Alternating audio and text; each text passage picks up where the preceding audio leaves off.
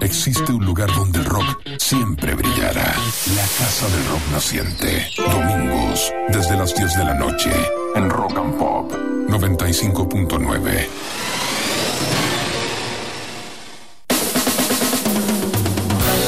Bienvenidos y bienvenidas a la Casa del Rock Naciente, este espacio en la Rock and Pop que va todos los domingos de 22 a 24 horas y donde recorremos siete décadas de rock y contando. Siempre tratando de ser fieles a nuestro lema que es estirar el fin de semana a puro rock. La Casa del Rock Naciente comienza aquí.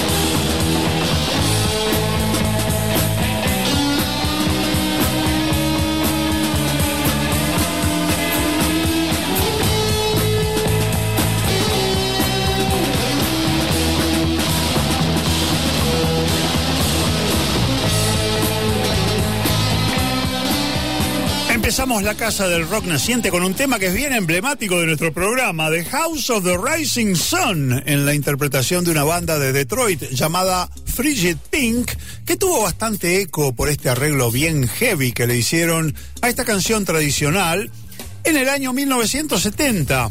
Canción que incluyeron en su álbum debut, que llevaba el nombre de Frigid Pink como título.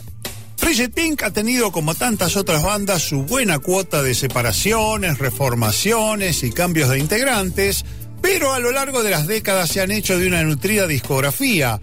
Y todo empezó con este tema emblemático acerca de una casa de perdición situada en New Orleans, cuyo origen y existencia, sobre cuyo origen y existencia se tejen un montón de versiones que algún día vamos a dar a conocer en mayor detalle.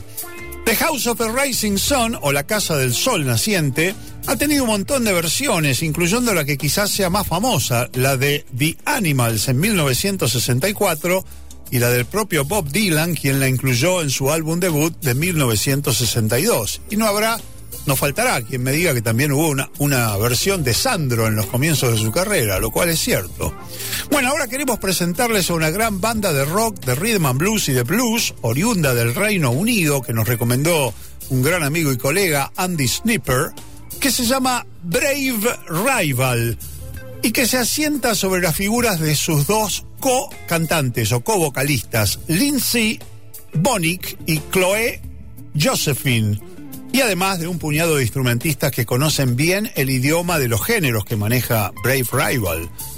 El álbum debut de Brave Rival apareció a principios de mayo en Gran Bretaña con el nombre de Life's Machine, la máquina de la vida, y lo queremos estrenar con el tema que lo inicia, Heart Attack, ataque al corazón.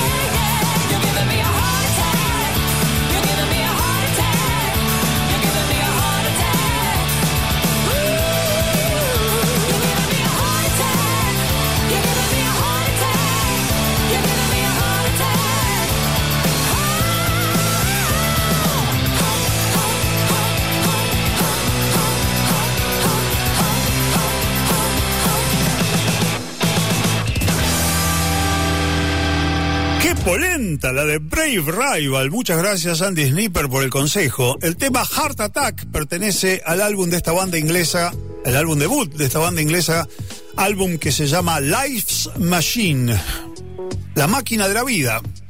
Bueno, y una reunión que puede llamar la atención de muchos es la del gran guitarrista inglés Jeff Beck y la del actor y músico Johnny Depp. Parece ser que Beck y Depp comparten gustos musicales desde hace mucho y en una de sus reuniones informales intercambiaron impresiones acerca de la música que los emocionaba cuando cada uno de ellos tenía 18 años.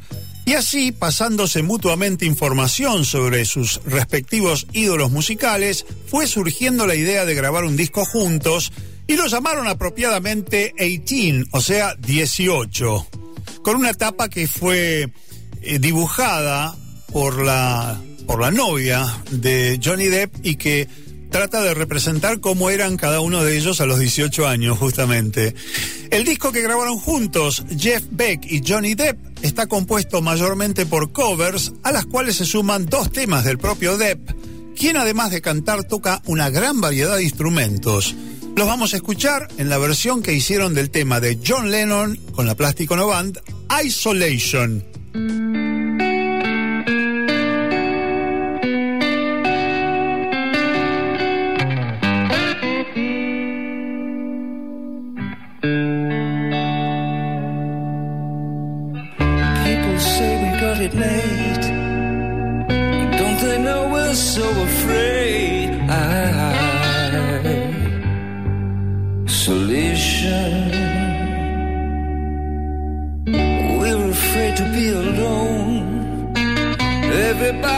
to have a home. Isolation.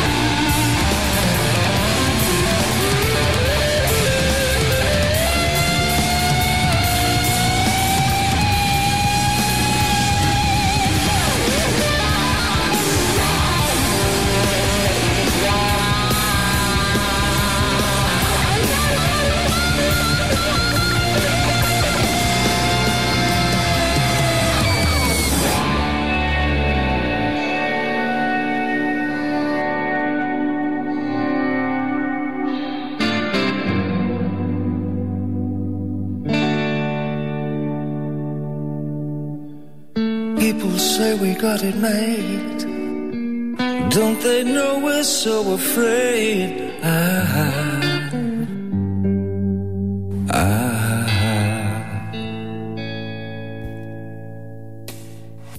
Bueno, bueno, creo que no soy el único que se ha sorprendido muchísimo con la calidad de este álbum que hicieron Jeff Beck y Johnny Depp. No porque no considere que sean grandes artistas, sino porque, bueno, uno nunca sabía semejante combinación de generaciones y de profesiones que podía dar. Y dieron un flor de disco. A quienes les interese un poco más este álbum, 18 o 18, y lo busquen en las responsabidas este, plataformas digitales o encuentren el disco en alguna parte, les recomiendo mucho escuchar el tema Caroline No. O sea, una versión del clásico de los Beach Boys que apareció originariamente en el álbum Pet Sounds. En este caso es un instrumental donde Jeff Beck toca la, la melodía en la guitarra y es algo realmente que derrite los témpanos. Bueno, no debería utilizar esa metáfora porque se están derritiendo en serio los témpanos y no es una buena noticia. Pasemos a cosas, no diría necesariamente más gratas, pero sí más recompensantes. La repentina muerte de Palo Pandolfo hace un año fue un duro golpe para todos, ¿no? Este, para quienes lo conocieron, para quienes lo frecuentaron, para sus familiares y para los que amaban su música. Pero por fortuna ahora el sello S Music, al cumplirse el aniversario de la partida de Palo, ha editado su álbum póstumo que se llama Siervo en forma física de CD. Ya empezamos bien. Además están las plataformas, etcétera. Bueno, lo vamos a estrenar con el tema La Idea.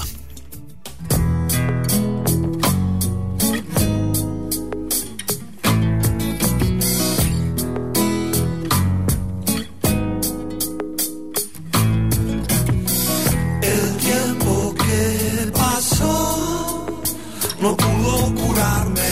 La Biblia se cerró.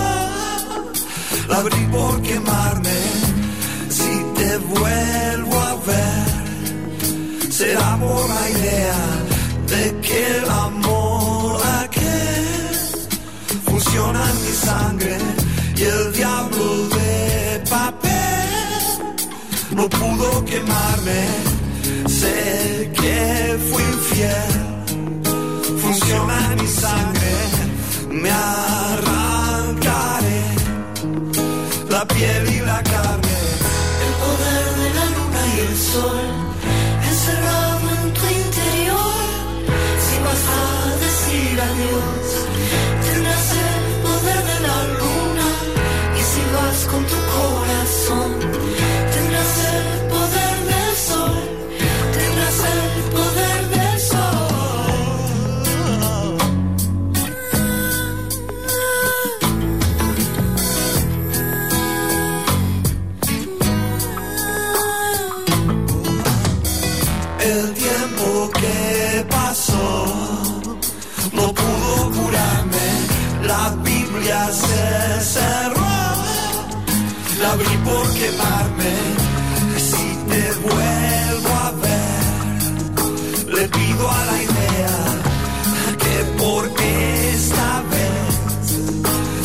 salga entera. El poder de la luna y el sol encerrado en tu interior. Si vas a decir adiós,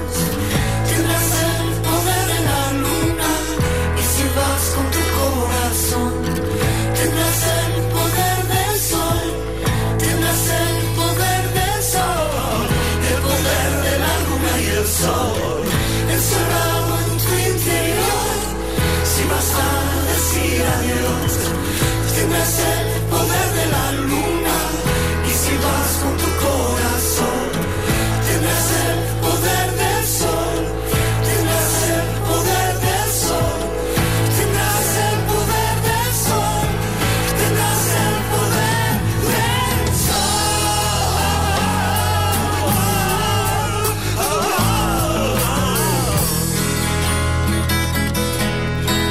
Palo Pandolfo y este disco llamado Siervo, del cual escuchamos el tema La Idea. Ahora nos vamos al encuentro en la Casa del Rock naciente de Stella Donnelly, una artista nacida en Gales que vivió parte de su infancia en la localidad galesa de Morristown antes de mudarse con su familia a Perth, Australia. En la escuela secundaria, Stella empezó a cantar en una banda de rock que hacía covers de Green Day y al terminar la escuela estudió música contemporánea y jazz en la Academia de Artes Escénicas de Australia Occidental.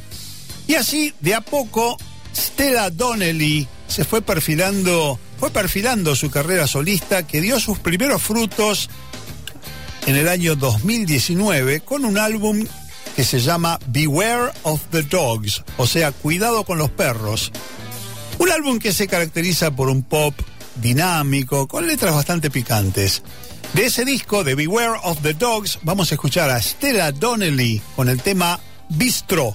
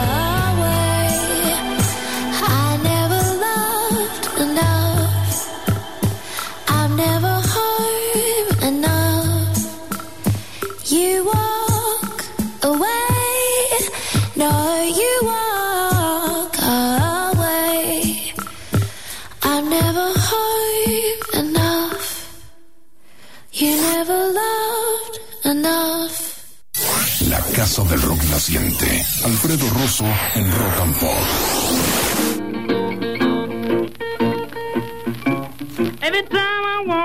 En la Casa del Rock Naciente abrimos ahora la sección Dos Gotas para dedicársela en esta oportunidad a un clásico del gran bluesman Robert Johnson, a quien estamos escuchando de fondo, su tema Stop Breaking Down.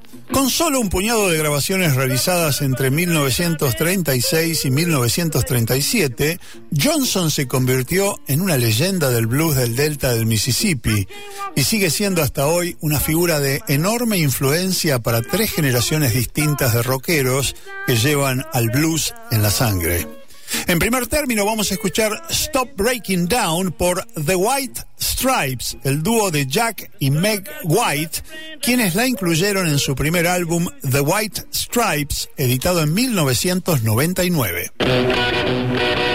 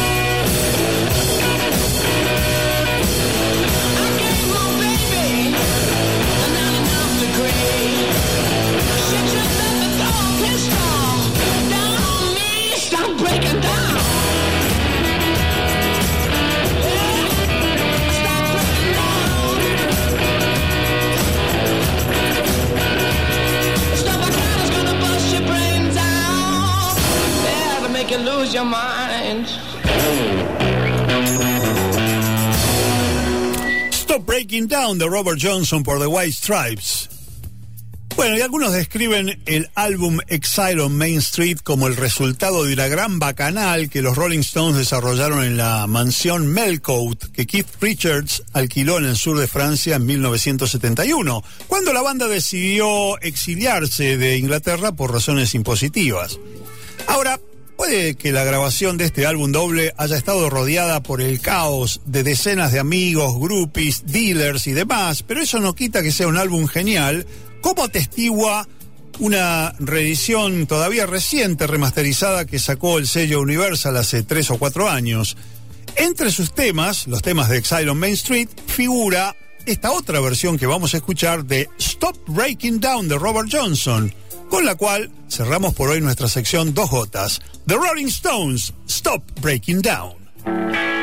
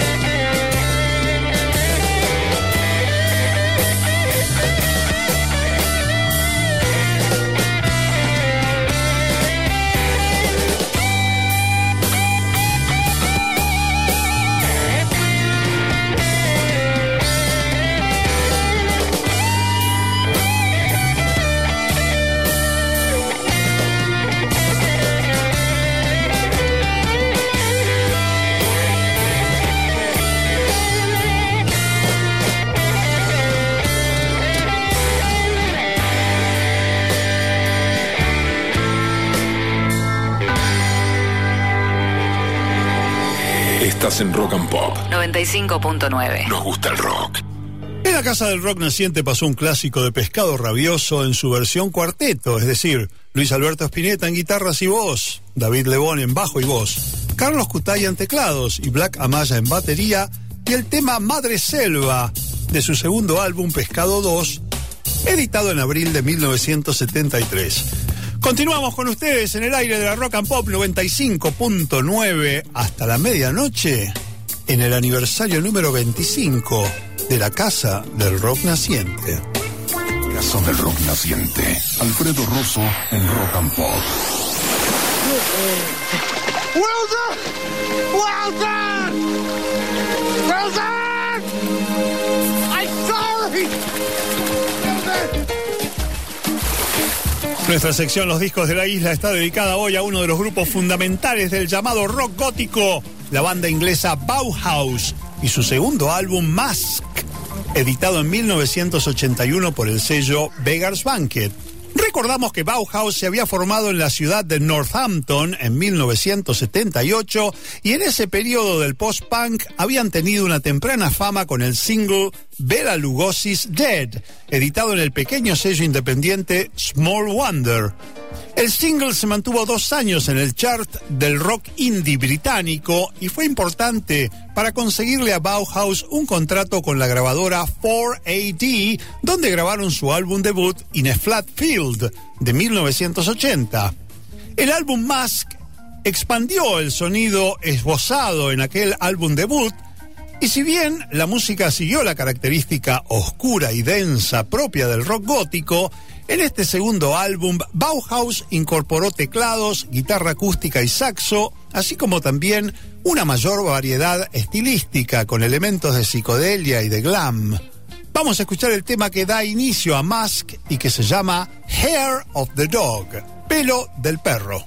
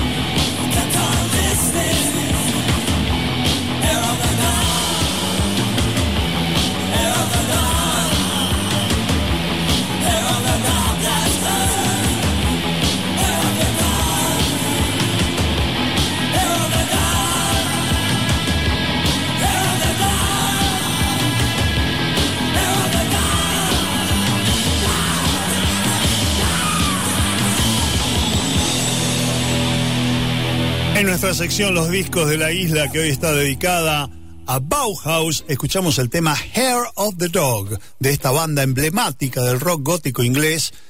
Y este disco de la isla que es su segundo álbum Mask, editado por Beggar's Banquet en 1981.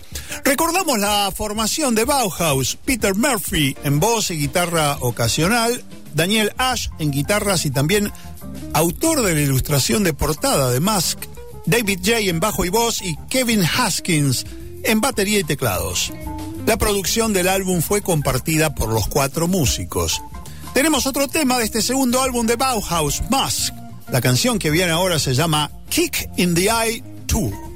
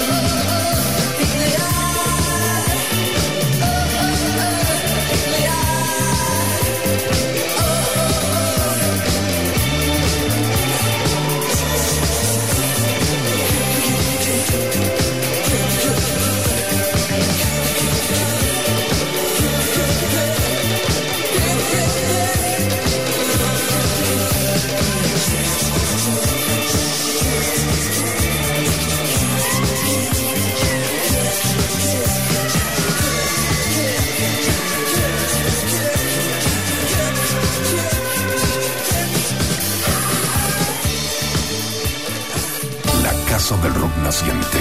Domingos de 22 a 24 por Rock and Pop 95.9. La Casa del Rock Naciente.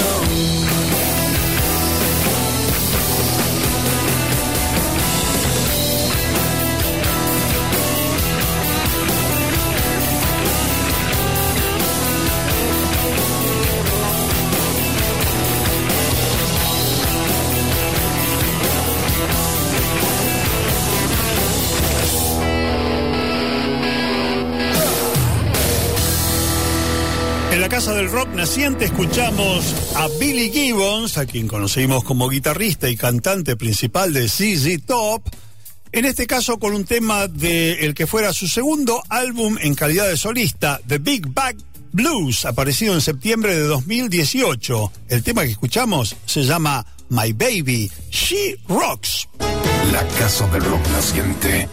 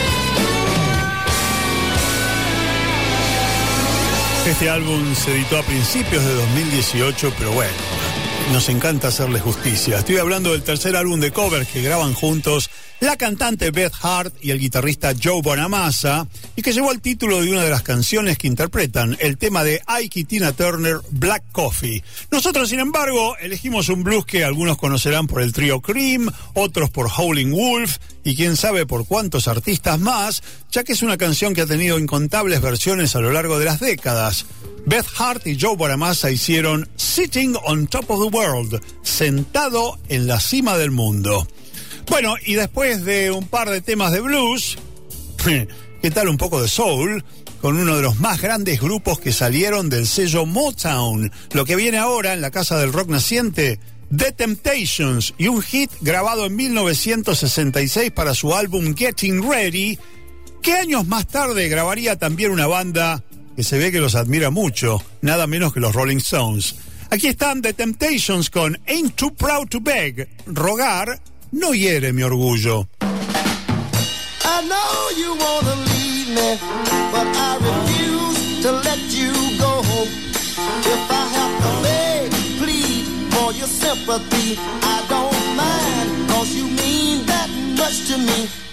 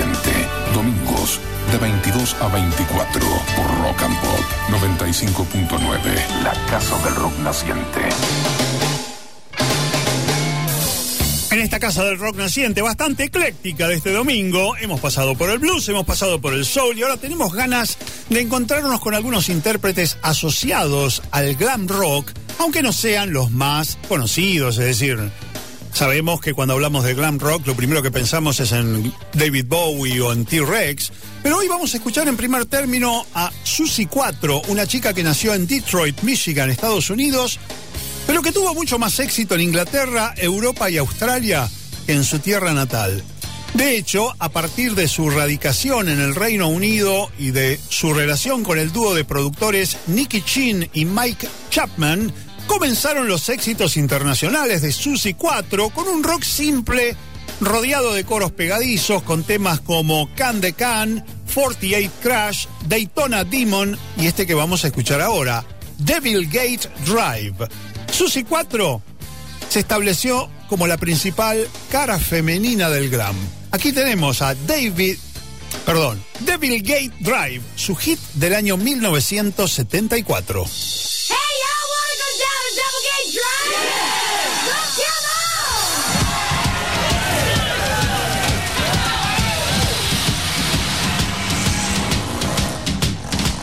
on! Welcome to the dive.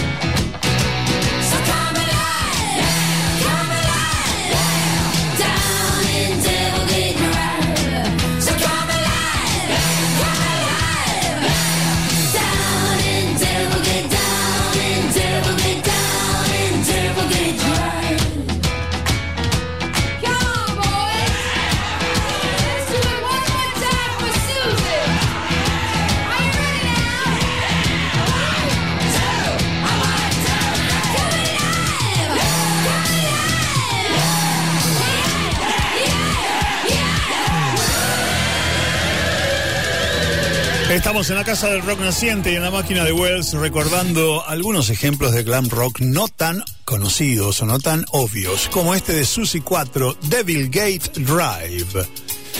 Y hay que decir que el glam rock fue ante todo un movimiento liberador, porque en una época en que el rock se tomaba a sí mismo demasiado en serio, trajo de vuelta el humor, la bonomía de un buen estribillo coreado entre amigos y amigas en un pub, liberó los cuerpos en el baile y las mentes un concepto mucho más liberador de la ambigüedad sexual. Y desde el punto de vista estrictamente musical, bajo el manto abarcativo del glam, también hubo experiencias musicales que, desde un punto de vista de la composición y la ejecución, claramente excedían los límites del género, pero que igual compartían el espacio que le dedicaban al glam los medios de difusión de la época, ya sea las revistas especializadas, los programas de radio y también de televisión. Y uno de esos ejemplos fue Queen en sus primeros tiempos.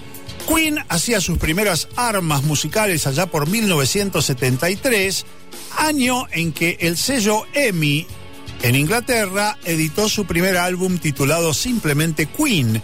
¿Dónde estaba este tema que vamos a escuchar ahora? Son and Daughter, hijo e hija.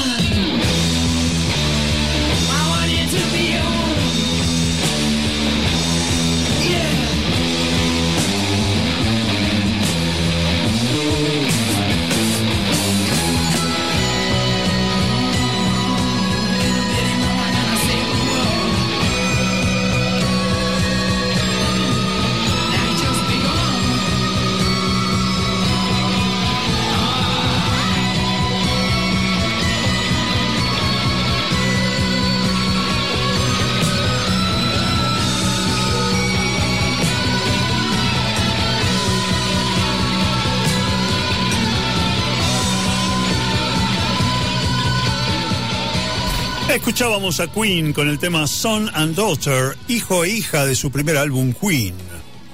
Bueno, algo parecido al caso de Queen con el tema del glam rock fue el que sucedió también con los Faces, una banda que claramente estaba para algo más que el rock primal y el pop pegadizo que caracterizó al glam, y sin embargo, por tener una estética compatible con los postulados del glam, por compartir un cierto joie de vivre, fueron incluidos en el género. Los Faces provenían de dos fuentes principales.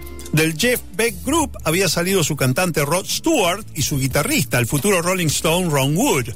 De la banda Small Faces provenían el bajista, cantante y compositor Ronnie Lane, el tecladista Ian McLagan y el baterista Kenny Jones.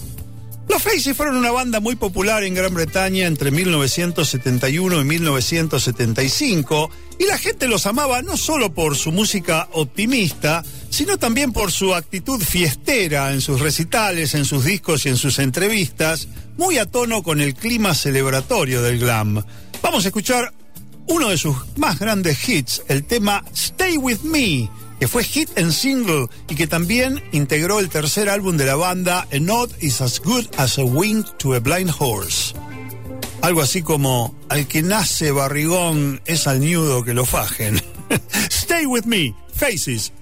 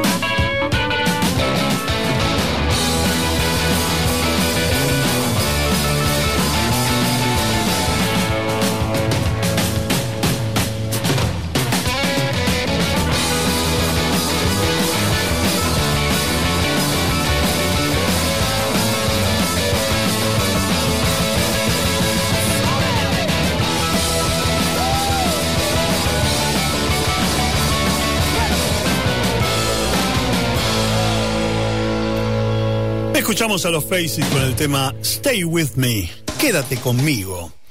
Y hemos hablado en estos últimos ejemplos musicales sobre el glam en Gran Bretaña, que fue donde nació, pero la pregunta es, ¿hubo glam en los Estados Unidos?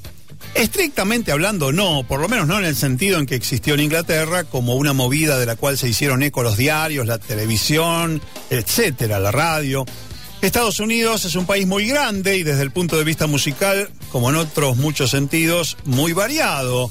Lo que sí hubo ejemplos de artistas que tomaron algunos elementos del glam para darle mayor brillo, lo digo sin, sin doble sentido, a su obra.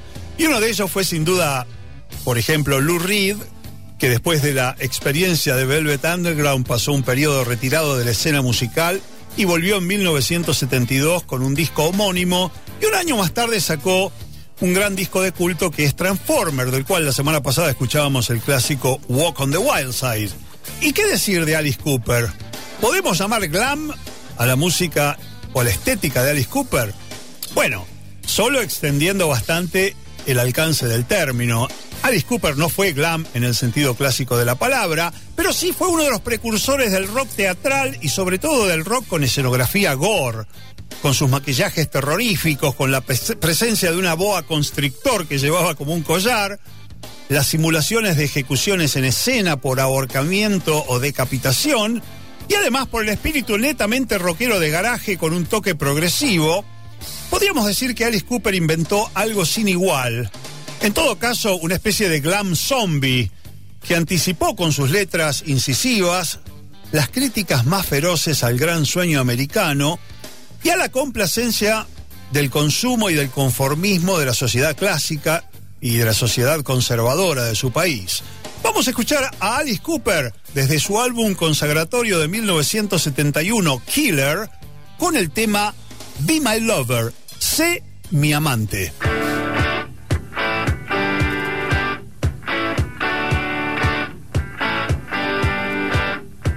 She room. Well, I don't know her. But with a magnifying glance, I just sort of look her over.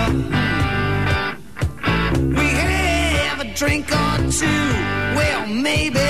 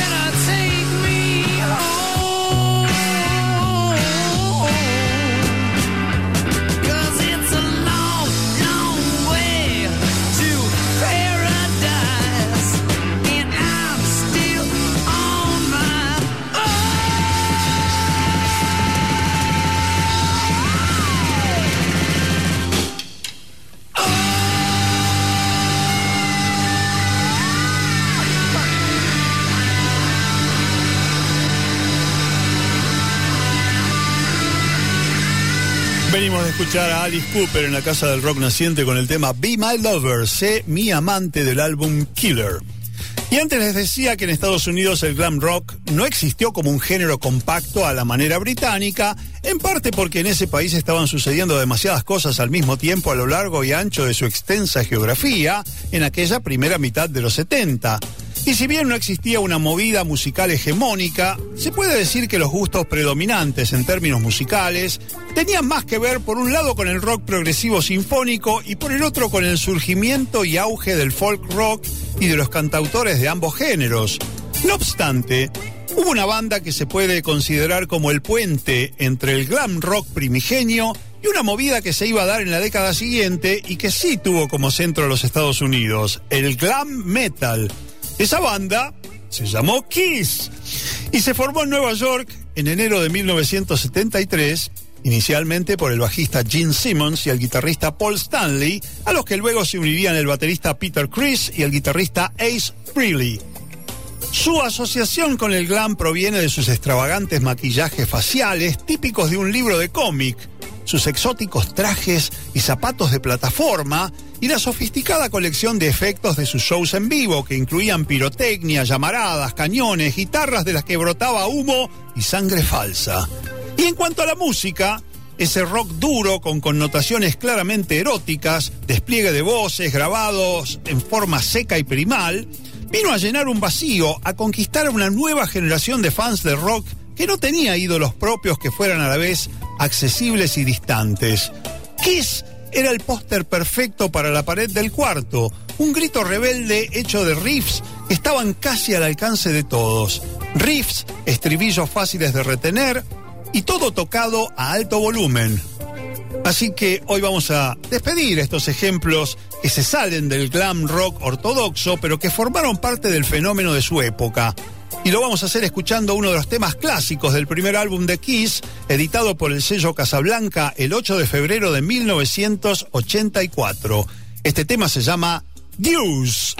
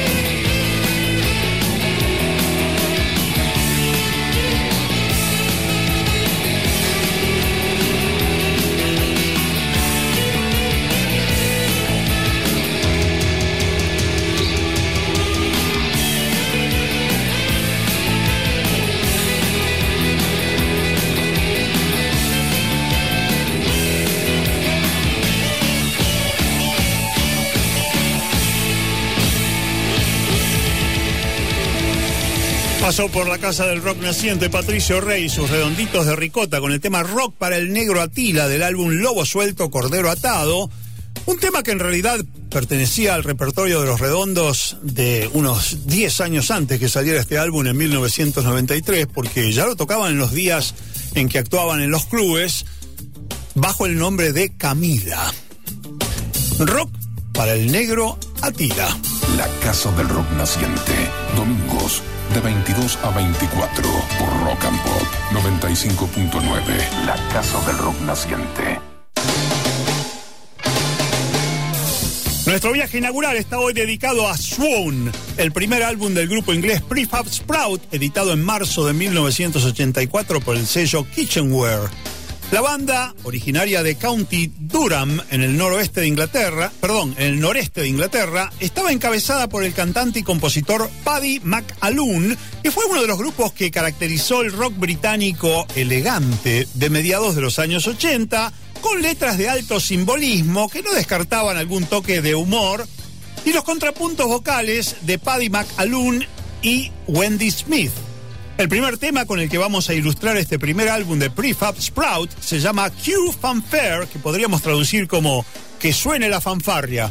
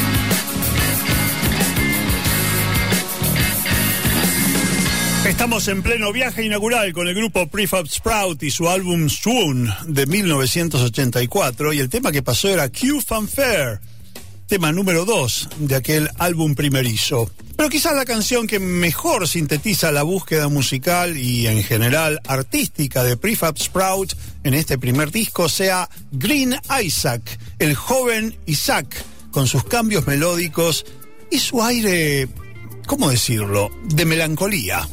Lo escuchamos, Prefab Sprout, Green Isaac. Stella Marta. Light is failing. Making such a fool of thee. When you'd love to be someone. This is the time. I've set aside from selling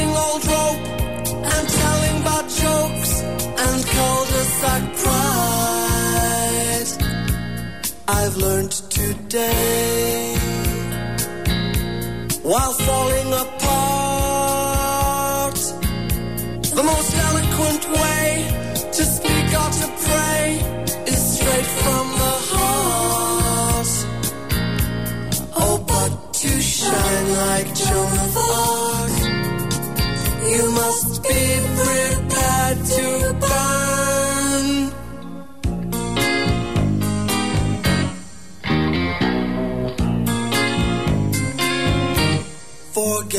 the style and choose from 12 notes. In itself, it's a joy, whether it's soothe or a noise. A song starts in the throat. Take two kinds of look and one wedding day.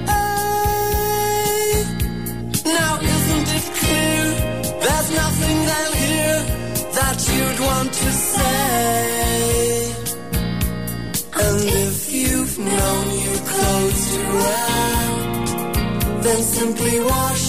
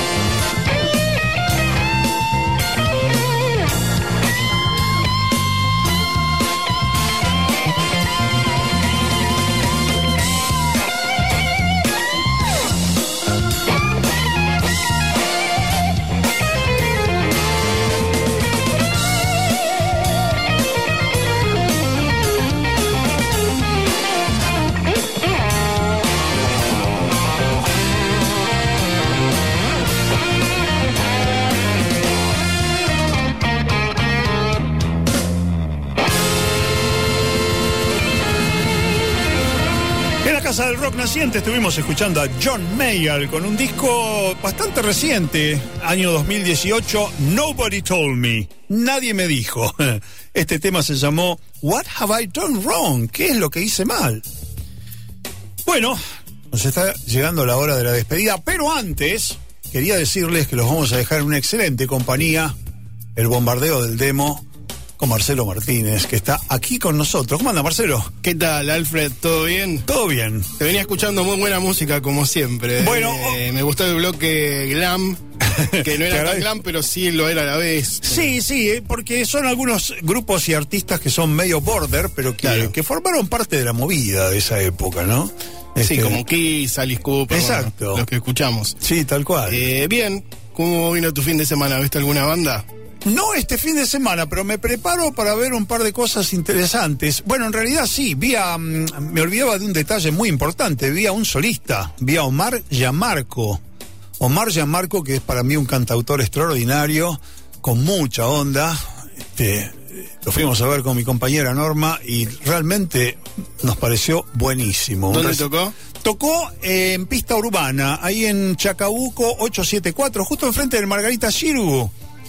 Este, Y mm, la verdad es que fue una, una performance ideal para mí. Yo amo mucho el repertorio de Omar, sobre todo y en particular el disco Nunca se sabe, que tiene grandes temas como este Salen a correr, como La asesina de las pelotas pulpo, que es un tema que no tiene desperdicio. Me que encantó habla- el nombre. Y del disco también, porque en este país sirve para cualquier época. Sí, sí, pero aparte, este, la asesina de las pelotas pulpo dice, habla de cuando jugábamos al fútbol en la calle con la famosa pelota de goma, marca pulpo, y la colgábamos y siempre había una señora que decía, Ah, les voy a... La del espiral rojo. Claro. Claro, ¿quién no tuvo una de esas pelotas? Exactamente, entonces este siempre estaba la, que- la persona que te decía, este, les voy a cortar la pelota por la mitad, entonces el tema habla de eso, ¿no? De que en realidad la asesina de las pelotas pulpo la cortaba porque le gustaba el líquido que había dentro, la colocaba, digamos. Mira. No, es, la imaginación de Omar Yamarco es fascinante y los temas son muy, muy buenos. Así que este, eh, la verdad que vale la pena que lo vayan a ver. El, en agosto no sé, pero en septiembre retoma este ciclo que está haciendo en pista urbana una vez por mes. Así que bueno, contame qué trae hoy el bombardeo del demo. Como siempre, convocando a las bandas, a los solistas, mucha música también hitera, clásicos para pasar bien la primera de las trasnoches de la semana, con este, también de alguna manera el primer programa de Rock and Pop de la semana.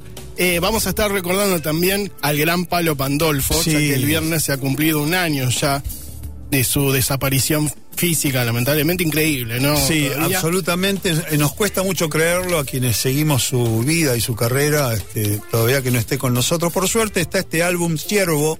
Claro, este, bueno. Como para recordarlo bien. Y mucha música. Así estirando, como decís vos, el fin de semana, acompañando a la gente. Hay mucha gente laburando también un domingo en la noche, otros descansando, se van guardando. eh, y aquí estamos nosotros. Creo que Marcelo Martínez comparte la premisa de este programa, no solo de extender el fin de semana a pura música, a puro rock, sino Que también... comida, ¿qué, qué otra cosa? No, la otra Ah. sería que el domingo es la prolongación del fin de semana, no la antesala del lunes. Hay Claro. que verlo con optimismo, ¿no es cierto, Martín? Por lo menos hasta que uno se va a acostar. Tal cual. Bueno, dejamos eh, el espacio de la Rock and Pop 95.9, donde nos gusta el rock, al querido Marcelo Martínez con el bombardeo del demo, 180 minutos para no perderse entre medianoche y las 3 de la mañana. Gracias, Marcelo. Por favor. Nos vamos a despedir con una gran banda sureña que se llama The Magpie Salute y con un homenaje a Pink Floyd haciendo el tema de Floyd, Fearless, intrépido. Muchas gracias, Martín Chango Gómez, en la operación técnica y en la puesta en el aire. Y será hasta la próxima.